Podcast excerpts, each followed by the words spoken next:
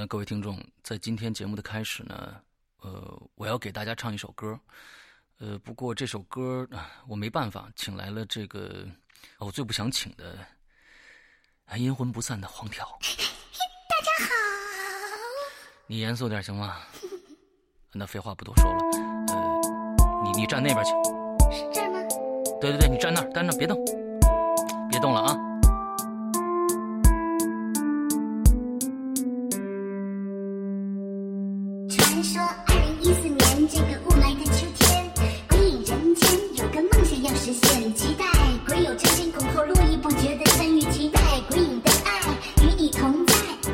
多以来，鬼影一直在努力，鬼影人间众筹需要你们的肯定。虚头巴脑的话，我们现在不说了，赶紧正正经经、开开心心说点正事儿吧。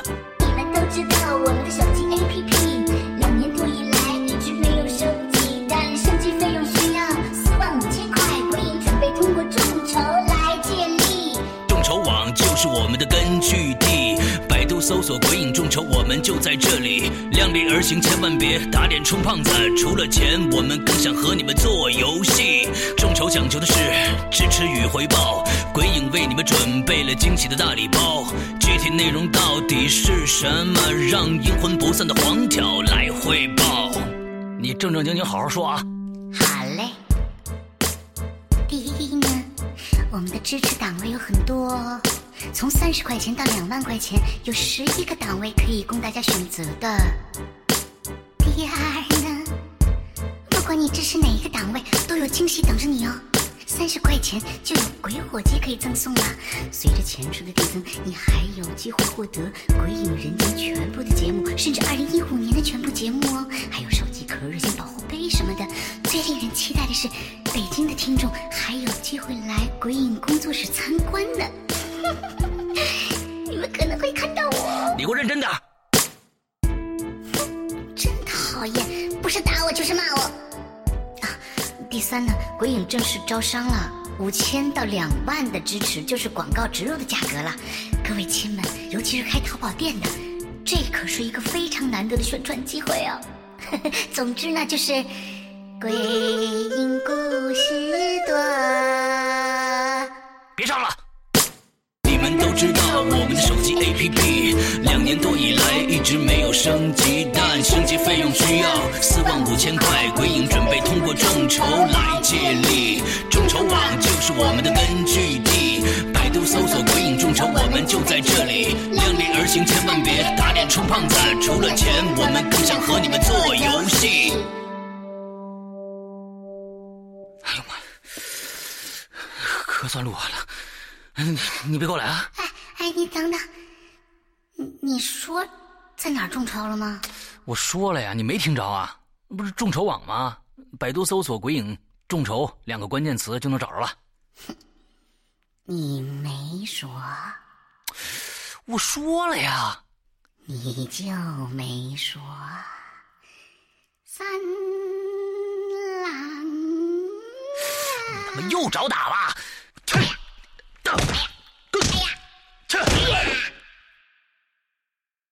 各位听众，大家好，现在您收听到的节目是《鬼影人间》收费节目，本次限时在播客平台免费播出，我们将在两周后删档。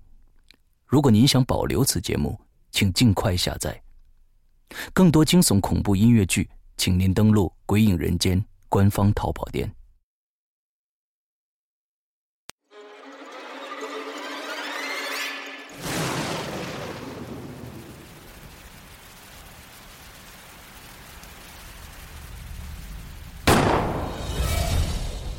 逃犯是在最后一刹那被击毙的。那时候，雨下的正猛，借着天角闪过的电光，桑楚一眼就看见了对方那粉红色的假臂，以及拧在假臂上的锃亮的螺丝。那把匕首就上在假臂的中间，利用某个机关，噌的一下射出来，直刺向桑楚的左胸。这个时候躲避已经不可能了，老头子仿佛听见了利器划破衣衫的声音。与此同时，胖子的枪就响了。这一枪打得极准，准的叫桑楚的呼吸都停了。不过，就这么一枪，他老先生全部的努力顷刻间变成了肥皂泡。唯一的证人被击毙了，七名重要的涉嫌分子转眼间变成了清白无辜的好人。桑楚险些坐在地上。胖子跳跃着从墓地的另一端跑过来，怎么样？没伤着吧？就差几公分，真没想到，这家伙还有暗器啊！行了行了，胖子，我真得谢谢你。桑楚快速的蹲下身子来，用手电照着尸首耳梢上方的那个弹孔。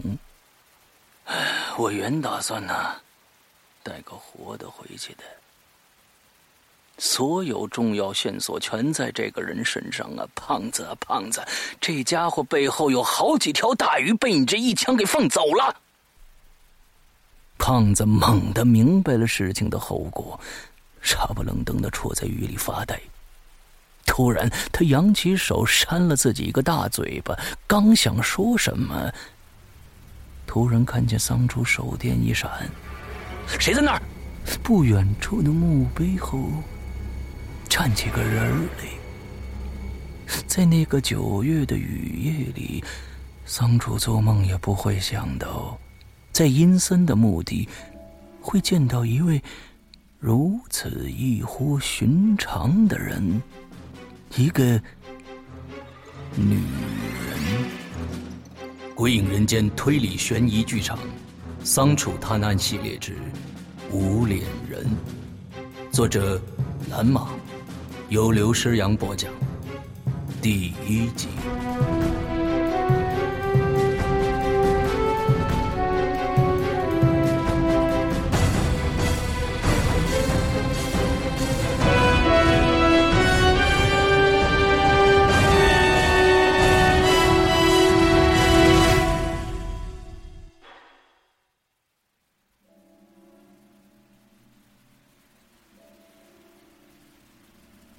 雨丝在光线中拉成水淋淋的沙漠，那女子就照在迷蒙的雨雾里。她看上去很年轻，身穿白色或者乳黄色的塑料雨衣，这一点桑楚当时没有把握，只露出一张苍白的脸，胸前捧着一束洁白的马蹄莲。显而易见的，方才那一幕。百分之百被这个女的看到了，老桑楚禁不住打了个哆嗦。胖子，随便开枪太危险了，你做梦都想不到，即便在坟地里，也不全是死人呢。胖子已经吓傻了，他简直不敢相信，这种只有《聊斋故事》里才看得到的场面，会实实在在出现在自己的眼前，而且，他必须承认，那个女的。长得是相当的漂亮。跟我来，桑楚捅了他一把。两个落汤鸡似的警察向那女子走了过去。桑楚不像胖子那么紧张，但也够呛。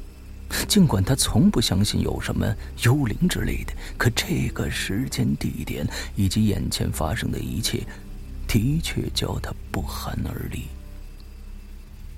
那女子一动不动的站在原地。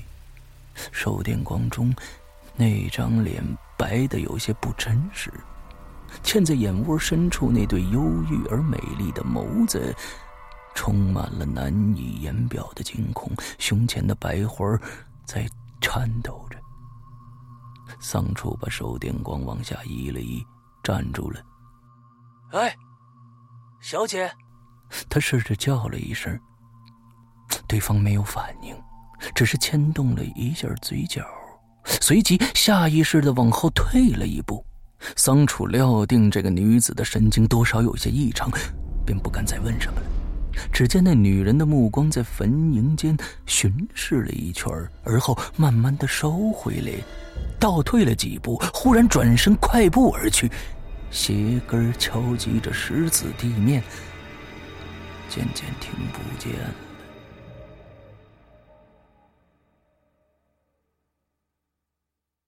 接下来的三天，桑楚高烧三十九度多，一半是由于淋了夜雨，更多的则是因为案子的失败。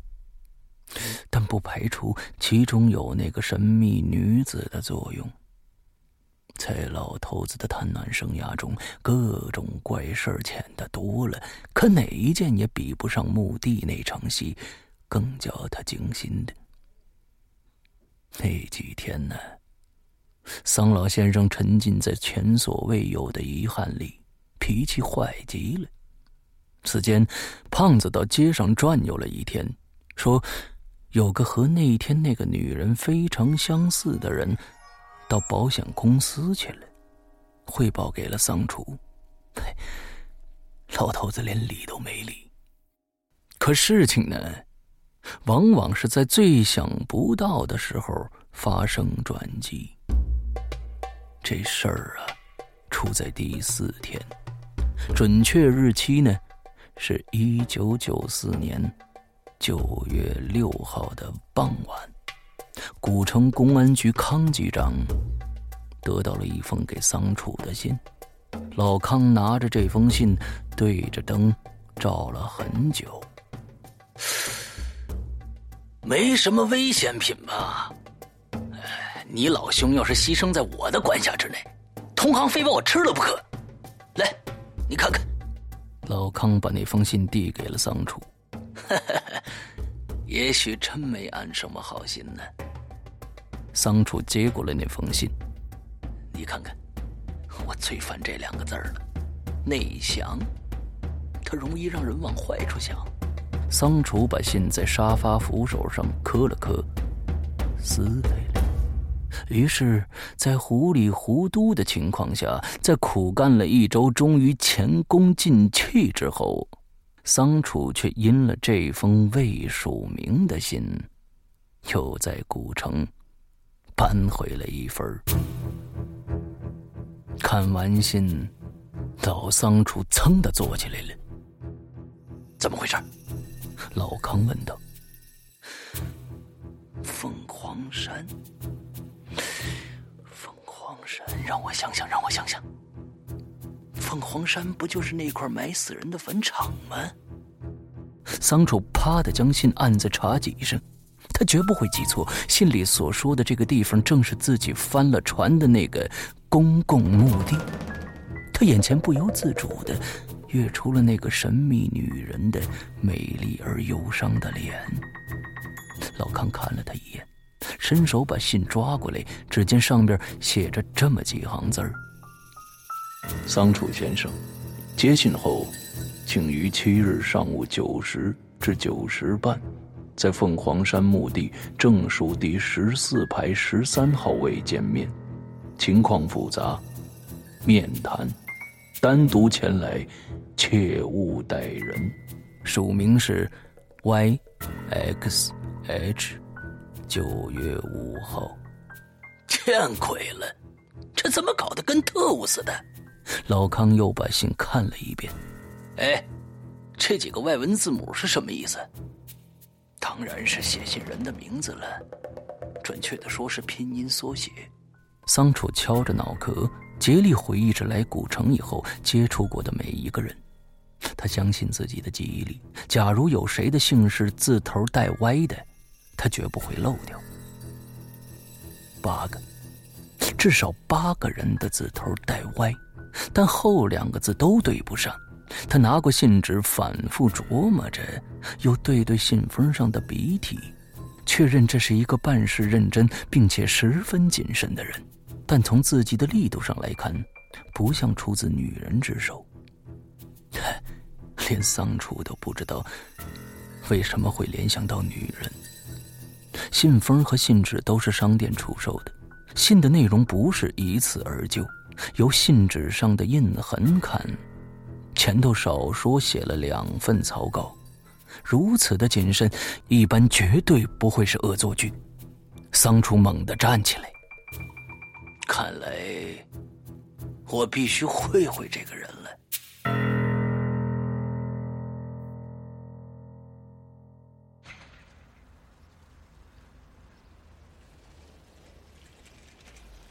秋雨好歹在后半夜停住了，清晨却刮起了溜溜的小风。桑楚借了辆破自行车，往城北去了。凤凰山不远，出城就到。凤凰山呢，原则上还算不上是山，顶多是广阔的地平线上稀里糊涂的鼓起来的一个大土包。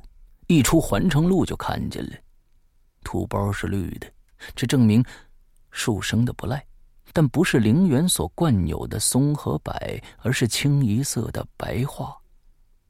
老桑楚把破自行车推进树林子，锁好，点上一支烟，便趟着潮湿的山草朝墓地走去了。出门的时候呢，老康叫他带两个人，他说不能那样。应该守信用，现在来了，才发现真的有点发怵了，脑子里老是晃动着那个雨夜女子的模样。前边是一条正在铺筑却尚未完工的青石阶梯，朝墓地方向蜿蜒着。走出一段后，便可以看见山顶上的仿古式灵堂、骨灰厅。以及焚化炉那根高高耸起的烟囱了。墓地在山腰上，是那种眼下比较时兴的序列式墓室，每个墓室占地不足一个平方米，竖了碑的，证明有人了。不远的前头，有个红砖砌的小屋，很小。一个穿着旧绒衣的独眼老头正撅着屁股在抠着墙根处的什么东西。这可是桑楚到目前为止看见的唯一一个活人。他走上前去和老头打了声招呼：“您好啊！”对方啊了一声，继续操作着。原来墙角正有一堆蚂蚁兵团在齐心协力的搬运一截少说有二两重的。变质的火腿肠。问您一声啊，这儿有人来过吗？桑楚看看表，快九点了。老头没搭理他，继续用树根驱赶着那群蚂蚁。桑楚赶紧递上根烟，老头这才直起腰来。没人来，你是头一个。那只失去眼球的空眼窝居然一挤一挤的，怪吓人的。桑楚帮他把烟点上，想了想，索性把半包烟全赏给这个守墓人了。您都拿着吧。不对吧？至少应该来过一个了吧？没留神，没留神，你自己进去找吧。守墓人把烟随手扔在窗台上，十分的看不上眼。哎，哎，不过我得提醒你啊，前几天晚上啊，哎呦，这儿发生枪战了。桑楚暗笑，才开了一枪，就被说成枪战了。他耸耸肩膀，朝前后左右看了看，便向着碑石林立的墓地走去了。或许是真的上当了，他越往里走越犯嘀咕。墓地阴森可怖，别说人，连个鬼都没有。他从口袋里摸出一包没开封的香烟，撕开口，抽出一支点上。又转了半天，没人，的确没人。看来是上当了。桑楚沿着第四排走着，看了看表，九点二十。当他走到指定的第十三块墓碑前。桑楚停住了，眼睛突然眯了起来，因为他看见墓室上放着一束鲜花，一束裹在满天星塑料纸里的白色马蹄莲。哦，看来这里面还真是大有文章。现在是九月。清明节早过了，中秋还不到。事实上，这是个非常没有纪念意义的日子。这马蹄莲和雨夜中那个女子手里的花是一模一样，桑楚拿起那束鲜花，却见墓室上并无一丝的潮痕。毫无疑问，花是今天一早才放的。假如是昨天，花束的下边无论如何都应该有水痕才对，因为昨天下雨了。难道约他来的人已经来过并离开了吗？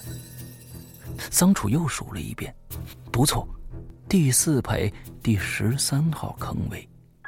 莫非对方想要自己从鲜花中得到什么暗示吗？还是仅仅让自己注意这块墓碑呢？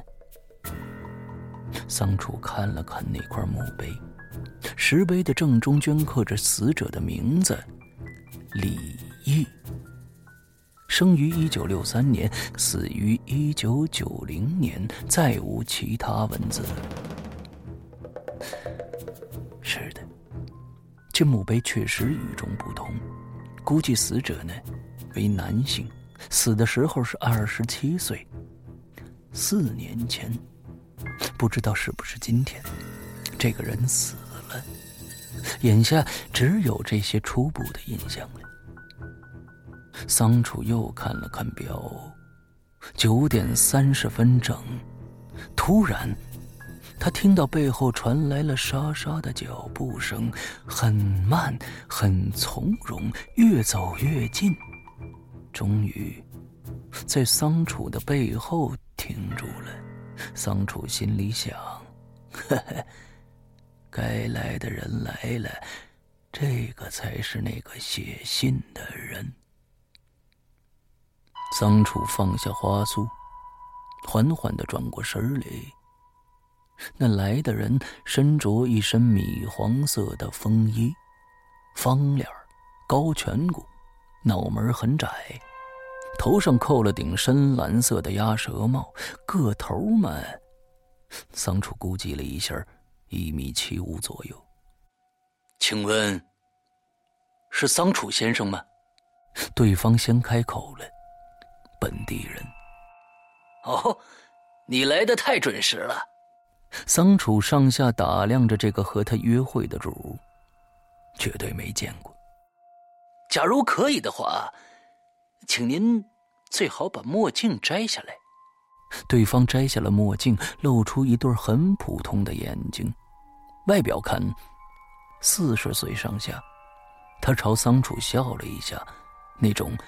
纯礼貌性的笑，桑楚耸耸肩，哼哼，十分钟前呢，我还以为自己上当了，现在看来是多余担心了。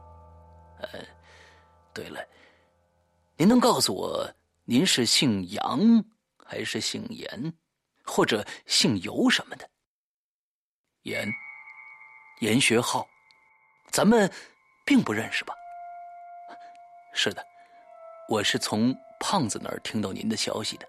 至于您的大名，三岁小孩都知道。又是胖子，桑楚恨得牙根痒痒。好，为什么要采取这样的方式呢？直来直去不行吗？对方没有马上回答他的问题，只是随手把墨镜戴上了。这样，桑楚就很难看清他的眼神了。桑楚朝那束马蹄莲努努嘴儿。这是你送的？啊，不，不是我，真不是。当当然，我我干嘛要给这个人送花呢？严雀浩摊摊手，哈哈，严先生。桑楚吸了口烟，突然问道：“你认识一个长得非常漂亮的年轻女人吗？”女人？什什么女人呢？对方做吃惊状。哦，不认识就算了。桑楚凝视着对方的脸，说吧，你究竟是干什么的？一般人。姓严的口吻突然变得严肃了。不过这不重要，重要的是，我想向您提供个情况，桑先生。我是慕您的大名，才有此冒犯之举啊！呵，冒犯提不上啊！我只是不明白，你是出于什么目的把我约到这儿来的？换个地方谈不行吗？不行。严学浩的语气突然阴森起来了。让您说对了，这件事儿还真是只能在这儿谈。您看见这块墓碑了吗？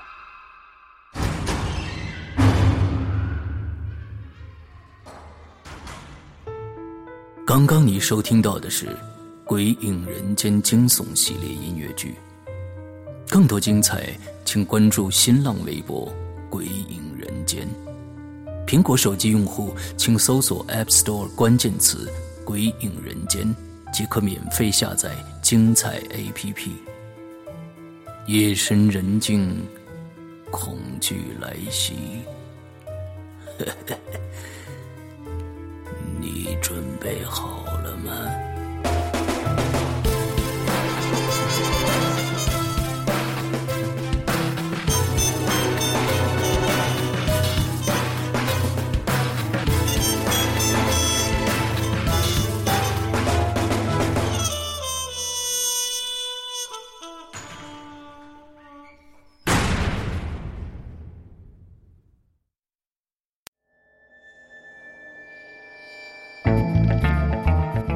静的江南小镇，公安局副局长被刺身亡在自己的私家车里，凶手没有留下任何的蛛丝马迹，而留下一道毛骨悚然的横幅：“杀够局长一十五，局长不够，科长补。”全县哗然，领导班子更是人人自危。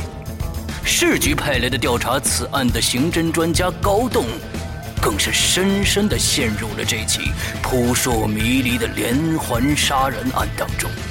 可他意想不到的是，凶手就在他的身边。精心策划，完美布局，时间与空间的轨迹。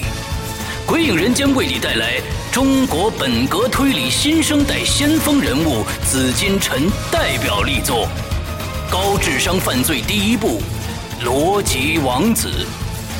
二零一四年八月二十日，鬼影人间官方淘宝店及苹果 APP 全球上线。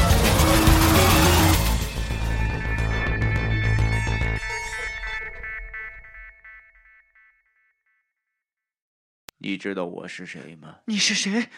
你想不想到那个衣柜里占有？你别吓我，快付钱！还有我的钱。你是谁？我来讨债。二零一四年七月十五日，鬼影人间为你带来周德东经典恐怖小说《三岔口》。